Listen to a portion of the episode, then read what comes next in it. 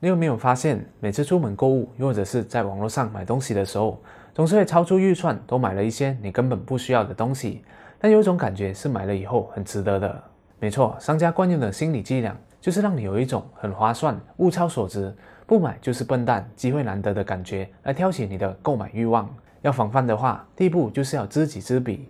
所以今天好业就来和大家分享商家惯用的五个销售心理技巧。嗨，大家好，我是熬夜。陪你一起学习学校没教的知识。第一，思维改框是什么促使我们的购买决定呢？原因就是买下来的东西是可以满足我们的需求和欲望的。但有些时候，一些人会为了购买昂贵的需求品，而不惜背上庞大的债务。举一个例子来说，汽车最主要的功能是代步工具，经济能力一般的话，我们应该选择使用便宜的平民车就好了，就不需要每个月付那么多的车期。多余的钱还可以拿去投资或是储蓄，这才是明智的做法。但在现实生活当中，可以看到不少人为了购买豪车而借了一大笔高利息的贷款，而从此让财务陷入了危机。这是为什么呢？答案就是卖豪车的商家改变了大众的思维，通过铺天盖地的广告，在我们的大脑植入了很多价值观。比如说，豪车是一个阶级的象征，只要有了它，你就是一个有头有脸的人。美女会陪你兜风，有优越和成就感。甚至对于某一些工作领域来说，开着豪车可以帮助提高成交率，而踏入有钱人的圈子。但如果没有真本事的话，就算拥有了豪车，也只是表面风光，口袋用光光而已。再举一个例子来说，求婚送什么呢？第一个会想到的就是钻戒，对不对？全球最大的钻石开采公司戴尔比斯就是通过广告把钻石和爱情做挂钩，让女人相信没有钻石的婚姻就不能白头到老。让男人以为送了更大、更贵的钻石就可以表达更强烈的爱意，最后就演变成了钻石拿来求婚的必备品。但就算送了克拉再大的钻石也好，不懂得经营婚姻和维护感情的话，最终婚姻也不会像钻石一样长长久久的。现在许多商家都在用这个思维改框法，把产品包装成是一种表达孝顺、示爱、投资自己等等的概念。你有想到了什么样的例子呢？欢迎在下方留言告诉我。第二，诱饵效应。来到电影院必备的零食就是爆米花了。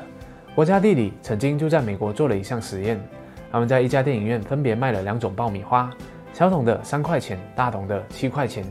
结果大多数的消费者都很明智的选择了小桶的。后来他们加了一个诱饵，所以现在分别有小的三块、中的六块半以及大的七块。结果很多人反而选择了大桶的，这又是为什么呢？消费者当时的心是这样想的：大的只比中的贵五毛钱，却能拿到更多的量，还是买大的比较划算。就因为加了一个诱饵，消费者就失去了理性，买了自己吃不完的大桶爆米花。这就是诱饵效应。商家的目的并不是要卖中桶的爆米花，而只是为了放大大桶的吸引力，消费者就会自我说服去选择最大桶、最贵的爆米花了。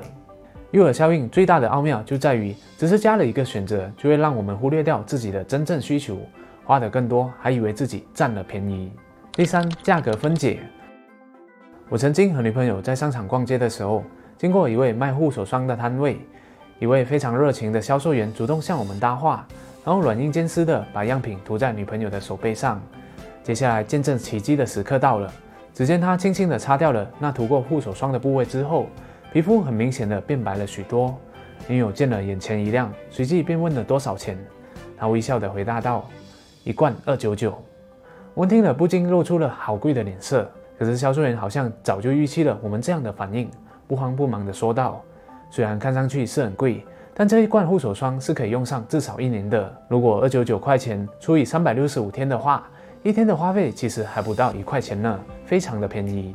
结果我们最后还真的买了这一罐护手霜。”是不是真的值得呢？我真的还是不知道的。第四，从众心理。人是社会性的动物，最怕的就是不合群，所以才会有了从众的心理。意思就是别人做什么决定，又或者是有什么样的喜好，我们跟着做就对了。经常在广告上可以看到，商家宣称有超过了多少千的人已经在用着他们的产品了，这会让我们觉得，既然有那么多人在用了，品质应该是不会差到哪里去的。大大的增加了我们购买的意愿。来到书局，我们总是会看到什么十大畅销书，积累高达十万人的读者等等的噱头。但实际上呢，有些无人问津的书籍里面的干货，比起这些畅销书是来的更多的。另外，如果你看到一家餐馆外面排了很多人，就会下意识的认为，既然有那么多人在这里排队，那食物肯定很好吃的吧？于是就会跟着这一群人一起排队。所以商家也会利用大众做的选择来影响你的购买决定。但实际上，大众做的选择不一定对你来说是最好的。人们的东西也并不一定代表不适合你。第五，假设成交。好业常去的小贩中心有一个卖面的老板特别会做销售。其他的老板在我点完餐了之后，只会问：“请问你要加料吗？”我通常都会说不要。但这个卖面的老板则会问我：“请问你是要加蛋还是要加叉烧肉呢？”最后我都会说要加蛋。这两个问题的差别就在于，前者让我选择要还是不要，而后者则是会让我在加蛋和叉烧肉之间做选择。无论我最后选了什么，老板都会成功卖得更多。他就是用了假设成交法，先假设了我要加料。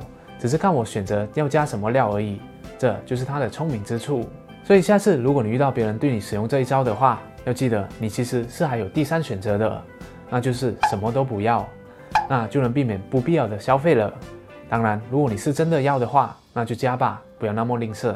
好了，今天的分享就讲到这里了。我们来回顾一下：一、思维改框，改变你对商品的看法，为它赋予更多的意义和价值；二、诱饵效应。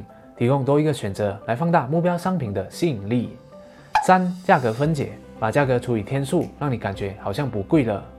四、从众心理，利用人类想要合群的心理来影响你做决定。五、假设成交，直接假设了你想要的销售话术。总而言之，商家总是会有五花八门的销售技巧来影响我们的购买决定。我们能做的，首先就是要知己知彼，先了解他们的惯用手法，那么被影响的几率就会大大的变低了。就算最后还是买了，也不会死得不明不白。另外，在做出任何购买之前，也建议大家提前列出购物清单以及分配好预算，这样你才能做出最理性的购买决定。有关如何避免做出冲动消费的方法，你也可以参考好业之前的影片《七个省钱的心理技巧》，如何每月省下更多的钱。我把影片放在了简介下方，过后你也可以去那边看一看哦。谢谢大家的观赏，希望今天的影片对你有所启发。如果你喜欢好业的影片的话，就请你订阅好业的频道，点赞和分享，启发更多的人。那如果不小心点到小铃铛的话，就更好了，这样好业就可以争取在每逢周三晚上七点半的时候躺在你面前的机会了。如果你想要持续的提升自己各方面的软实力的话，也可以加入好业的免费电子报哦。我们将会不定时的给你送上高素质的资讯和使用的技巧，帮助你有效的培养人生必备软实力。我们下一集再见。